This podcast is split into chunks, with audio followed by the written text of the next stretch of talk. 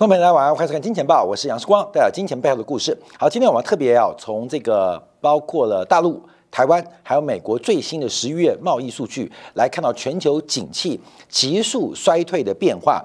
那我们特别啊，以台湾为例啊，台湾十一月的出口数据的衰退幅度，竟然是订单衰退速度的两倍哦。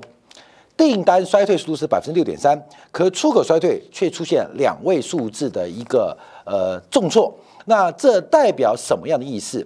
除了终端通路的库存积压之外，现在的砍单问题可能会超出所有人想象。那包括大陆出口，十一月份也是出现重衰。连美国十月出口也重衰，全球经济怎么回事啊？我们先从台积电在昨天的大消息啊，相信今天台湾观众都在做这个关注。我们之前提到，台积电在台湾投资应该已经。接近结束啊，所以有关于什么龙潭长一纳米的这个工厂啊，应该只是传言，这是个选票上的一个安排啊。因为整个台积电未来的规划、新进的先进的制程，应该都会落脚在美国身上。那特别昨天的这个揭幕仪式啊，呃，美国总统拜登也正式出席。那我们可以看一下，因为除了台积电的负责人之外，美国的相关官员之外。包括了 NVIDIA、超维跟苹果，这代表人工智能啊，还有包括高运算中心，将是美国在制造的核心的一个重中之重。那我们就要分析这个事情做观察，不单单是台积电离开台湾，不单单是美国是不是要掏空台湾？那我们也提到，从这个汪小菲跟大 S 事件，我们就提到大陆对台湾的会台政策，这是一个关键指标。那未来大陆会不会是一个穷台策略？那美国是不是同时也正在穷台？所以，假如中美两大经济体都进行了穷台策略，台湾的投资朋友要特别的当心跟小心。那我们分析下台积电这一去美国的事件影响啊。当然，我们先直观来观察一下台积电这个付出的成本，其实并不是台积电付出的成本哦。这不是台积电的成本哦，因为台积电具有先进制程的垄断优势，它任何的成本都可能会转嫁到消费者或终端的客户身上，所以台积电的成本大幅拉高，其实可以折射出来，美国在制造本身就是美国通胀的核心的推动力，而这种美国在制造的核心推动力。没完没了。对于美国物价的前景，大家绝对不能过度的乐观。好，那我们先简单分享，呃，台积电的成本啊，因为按照台积电在台湾证交所所公布的资料，台积电的用人平均成本大概是两百七十万台币。那美国的成本呢？按照台积电在美国目前招控招聘的工程师啊。平均薪水是十一点八万美元，约莫是三百六十一万台币，也就是台积电在美国的这个员工啊，大概比台湾的薪资还要高出大概超过三成，会高出超过三成。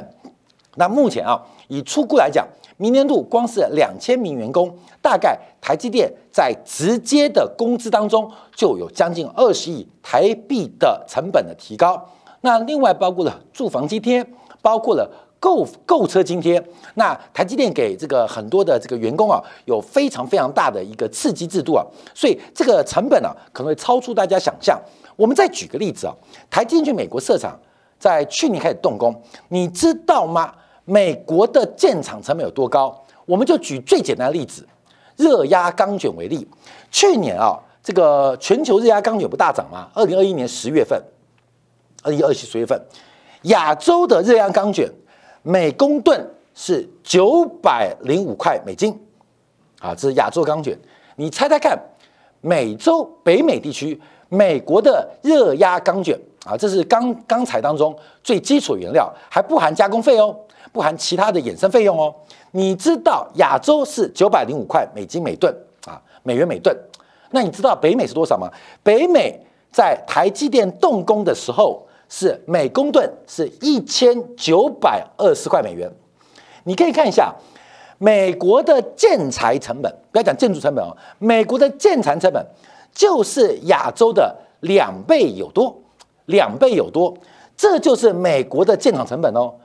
光不要讲设备啊，不要管建筑工人的薪资，光是建材啊、水泥啊、钢铁等等的原料，包括了马桶，都比亚洲贵哈。所以光是啊，台积电这个月呃，它的设备非常重啊，就是无尘室的设计啊，所以消耗的钢材是数以万吨计啊，数以万吨计。这光是钢材，钢材的成本就是亚洲在台湾设厂或在南京建厂超过两倍之多。所以我们看到人事成本高，那。建造成本也高，这所有很高的逻辑产出来的晶片，最后还是要送到河南郑州厂进行 iPhone 手机的加工。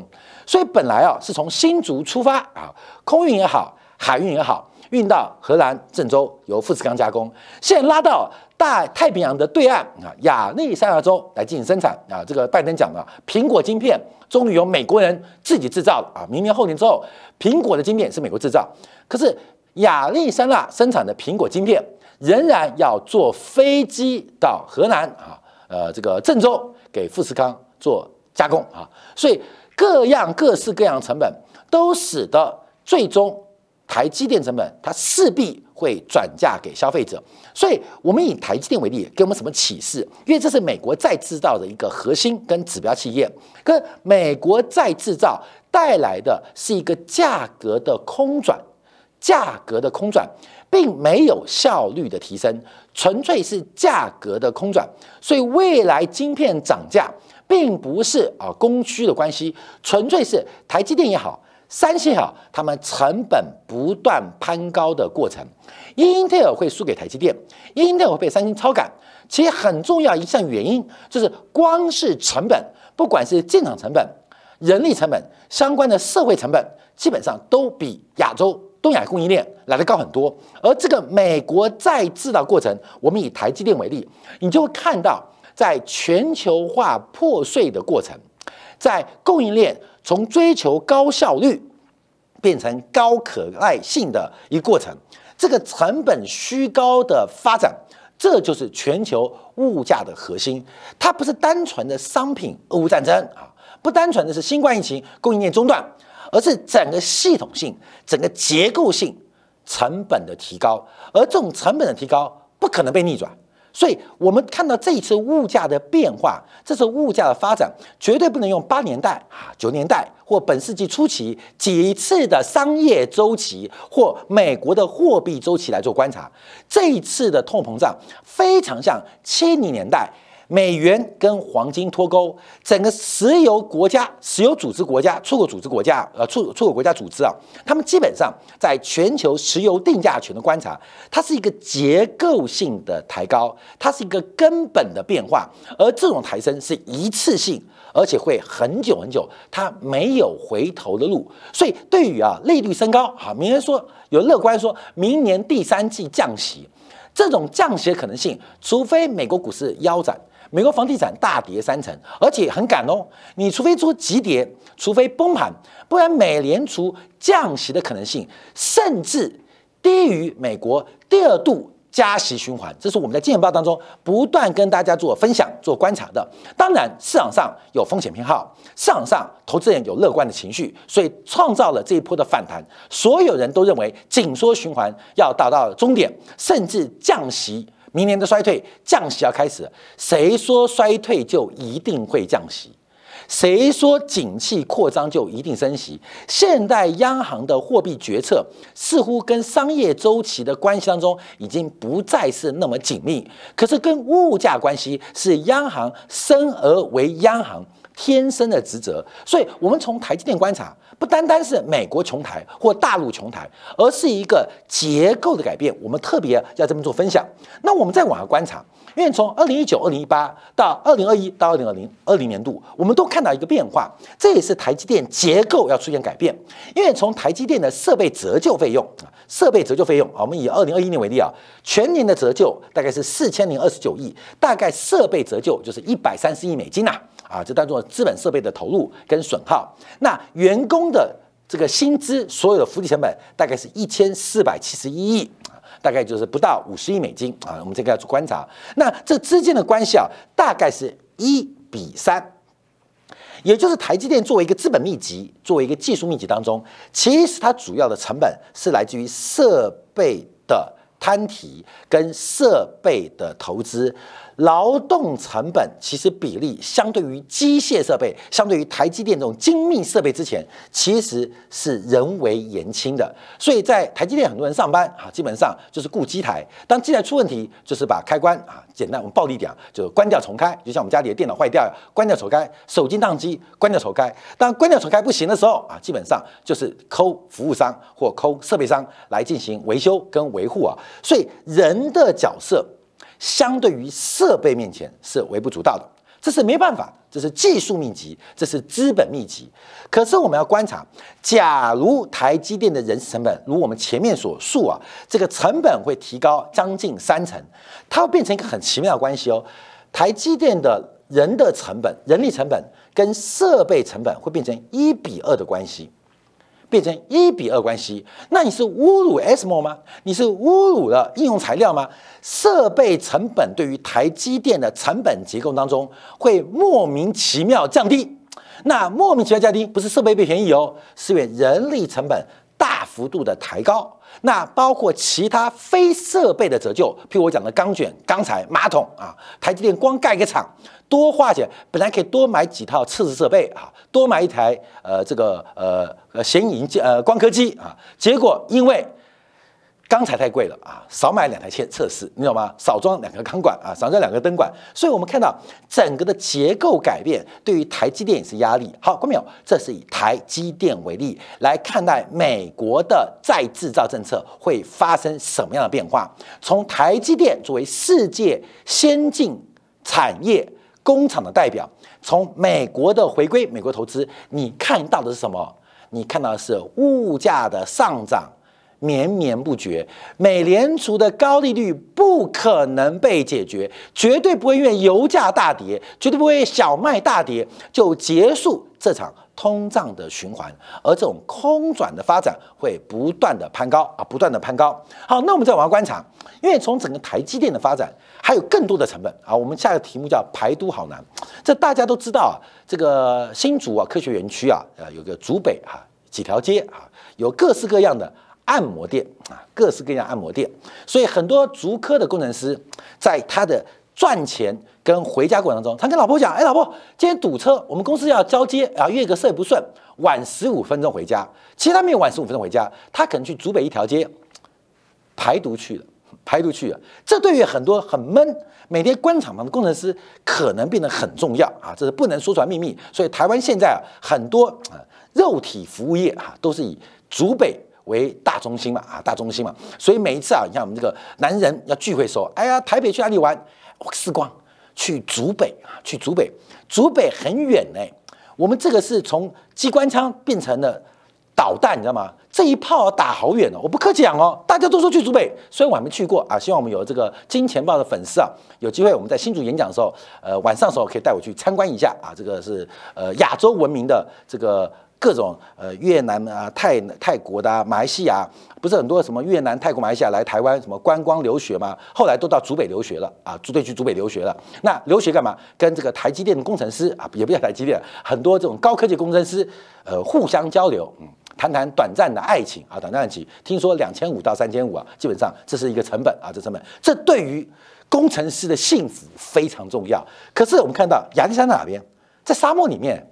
我现在对于去美国台积电公司很痛苦哦，因为你工厂结束之后就回到台积电宿舍，台积电宿舍出来就回到工厂，我们讲很可悲哦，很可悲哦，中间的一条街没有，中间就沙漠啊，也没有越南留学生了，也没有马来西亚观光客了，也没有泰妹来进行一些呃抚慰的工作啊，所以我跟你讲，很多无形成本也在不断的攀高，所以我们看到这举例子啊，是说这个好山也没好山。好水也没好水，只有好无聊。所以去台积电啊，呃，上班呢，比去乌克兰打仗还痛苦啊，比去乌克兰打仗还痛苦。所以我看这是伟大的一个这个呃渡渡海计划。这个台积电目前没有办法。那甚至我觉得台积电附近最有趣的就是离五十一区很近，嗯，所以现在去台积电上班的工程师大概跟五十一区的外星人过的是相同的生活啊。好，这是我们要做观察。好，那我们再讲回来。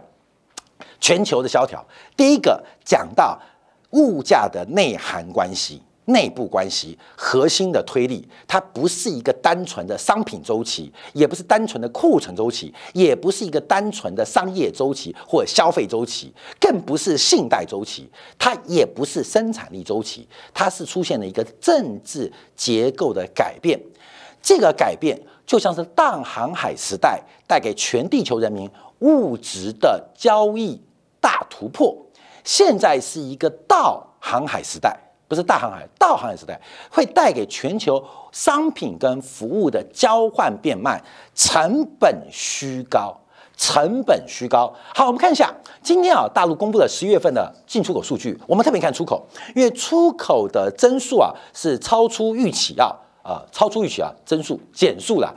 本来预估十月份的出口衰退百分之四点二。结果跌幅是超过一倍，来到了百分之八点七啊，这是衰退啊，所以使得我们看到中国十月份的贸易顺差也大幅的低于预期。好，我们从这边可以观察，哎，过去啊，这个十一月、十一月、十一月应该都是一个出口的高峰，一个是西方国家的备货需求，另外一个是中国准备过年前。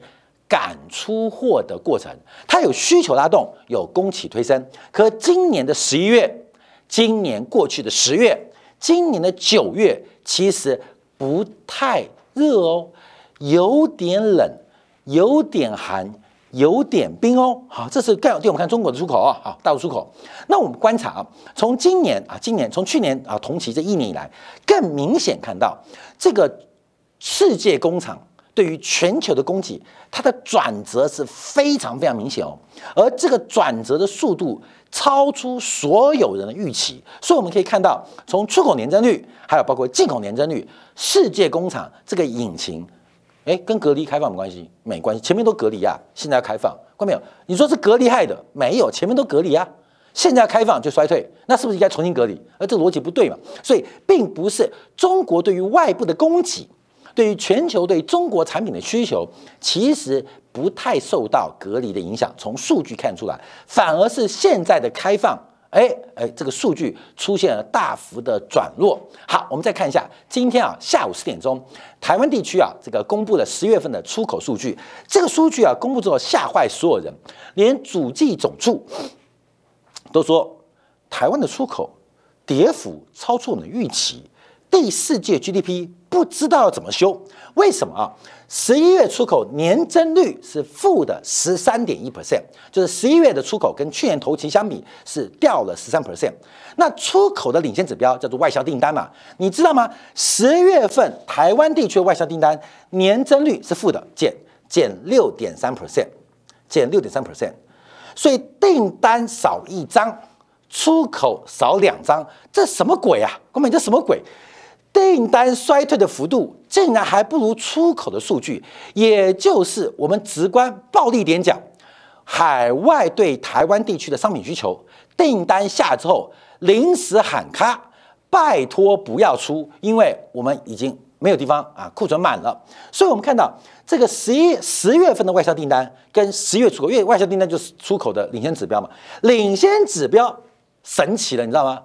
神奇了，我们叫头过身就过，头过了，身体卡住了。外销订单的数据，它竟然跌幅很大，但出口的跌幅更大，而且这次很特别啊，这个台湾十一大类的出口商品全数走跌，全数走跌。好，我们再看这个数据，你知道恐怖在什么地方吗？因为啊，台湾地区的出口数据啊，台湾地区是电子商品、电子产品嘛，半导体啊、元件啊、光学啊等等东西啊。历史高点是今年三月份啊，今年三月份的出口是四百三十五亿美金。现在就讲十一月份了，十一月份这个出口是三百六十一亿美金。从烧开的水到变冰块，仅仅花了半年的时间。从历史高点到近十九个月，近两年新低。只花了半年时间，而且这个出口数据下跌的速度恐怕会越来越快，好，会越来越快。好，所以我们看到，不仅是韩国啊，不仅是日本，包括台湾地区，甚至大陆地区，现在出口全挂了啊，全挂了。我们再看一下美国好了啊，美国昨天也公布了贸易数据啊，那美国的贸易赤字不减反增啊，为什么？因为美国的出口也挂了啊，妙了，美国的出口也挂了，就中国卖不了美国。美国也卖不了东西给到中国啊，所以我们看到全球的从北美啊到东亚，这全球最重要的两个制造业商品制造的一个基地啊，目前全线崩溃啊，全线崩溃。好，我们再观察一下，那中美之间的关系呢？那我们看到中美脱钩就非常明显了。这个脱钩有第一个，美国消费泡沫，美国库存过高，正在均值回归的过程。这是我们节目啊，从去年讲到现在，也讲了一年了。另外一个就是政治脱钩的问题，所以我们看到中美之间的贸易关系降温的速度比中国、美国对外的宏观全部数据都更明显降温，甚至中国降温的主要原因就是美国需求下滑，美国出口下滑数据，我们也讲跟中国也脱不了关系，这个全球降温的速度远远超出预期，所以这个出口数据就是企业的营收。这个企业的营收就会反映在第四季到明年第一季的财报当中，所以今天我们看到台湾相关的主要重出口的一些企业、上市公司股价纷纷重挫跟大跌，已经开始折射营收恐怕面临超过两位数字的衰退。那营收超过两位数的衰退，同时成本又超过两位数的成长啊，以台积电为例，那这不就是一个双杀的过程吗？这不就是个双极的过程吗？所以，我们看到这个贫富差距啊，看着越来越大。好，我们最后看一下啊，看一下刚讲到的北美，北美啊，这个制造业中心，东亚制造中心。那我们不能忘掉，还有一个全球的西欧的制造业制造业中心，就全球三大制造业基地嘛。西欧的供应链，东亚的供应链啊，北美的供应链各有各的一个这个生产的优势，有各个主要商品竞争的环节。讲完了东亚，讲完了北美，我跟你讲，东亚是残了，欧洲是废了。我们这边提供了是欧洲目前电力价格的变化。其实这个电价格光是从颜色看出来，已经完完全全不符合制造业的一个生存的环境啊！因为目前欧洲的电价，以德国电价为例，大概是中国的六倍啊，中国六倍，德国电价是美国的两倍半啊，德国电价是两倍半。德国电价跟日本比好了，德国电价也是日本的两倍哦。啊，日本虽然也是靠原料的进口，可是日本在笑哦。德国 Volkswagen 啊，跟 Toyota 来讲，光是机器人的操作，你的电价就是我的两倍啊，这两倍。我们以德国为例，跟中国比。跟日本比或跟美国比，完全不存在任何竞争优势啊！这电力价格，那我们看汽油价格同样如此啊，同样如此。目前德国汽油价格是中国或日本的一点五倍，是美国将近两倍啊，将近两倍。所以，我们看到从电力到汽油再到天然气，东亚供应链啊，这次商业周期要重伤了。北美好不到哪去啊，不是残就是伤。可是我们看到了西欧的供应链是废了啊，是废了。好，各位，我们讲的是供应链哦，我们讲的是供给面哦，在需求不断的螺旋性物价跟工资螺旋性的共伴上涨，可是各大制造业基地或生态系正在脆化、正在弱化、正在破碎化，这等于是供给在衰退，而需求却出现虚涨。这个完美的结合，你还相信明年下半年美联储会降息？假如你相信降息，那就很妙喽，就跟保佑世界和平一样。看没有？每一个世界小姐，每一位每一届美国小姐都会祈祷世界和平。可是你看完这一届美国小姐说世界和平之后，你只会觉得两个字：好奇怪，有点怪怪的，有点听不下去。看不下去的感觉，分享给所有好朋友。好，这样广告我们要观察，因为这个美联储十一月的缩表公布喽，单月美联储的资产负债表一口气缩掉了超过一千三百亿美金，单月缩掉一千三百亿美金，按照美国目前货币乘数大概三倍左右，等于全市场就损失超过四千亿美金的流动性，逐渐的。被收缩回来，所以除了美国生意之外，大家更要注意到美国的量化紧缩正在赶进度。休息片刻，在精彩部分为大家做进一步的观察掌握。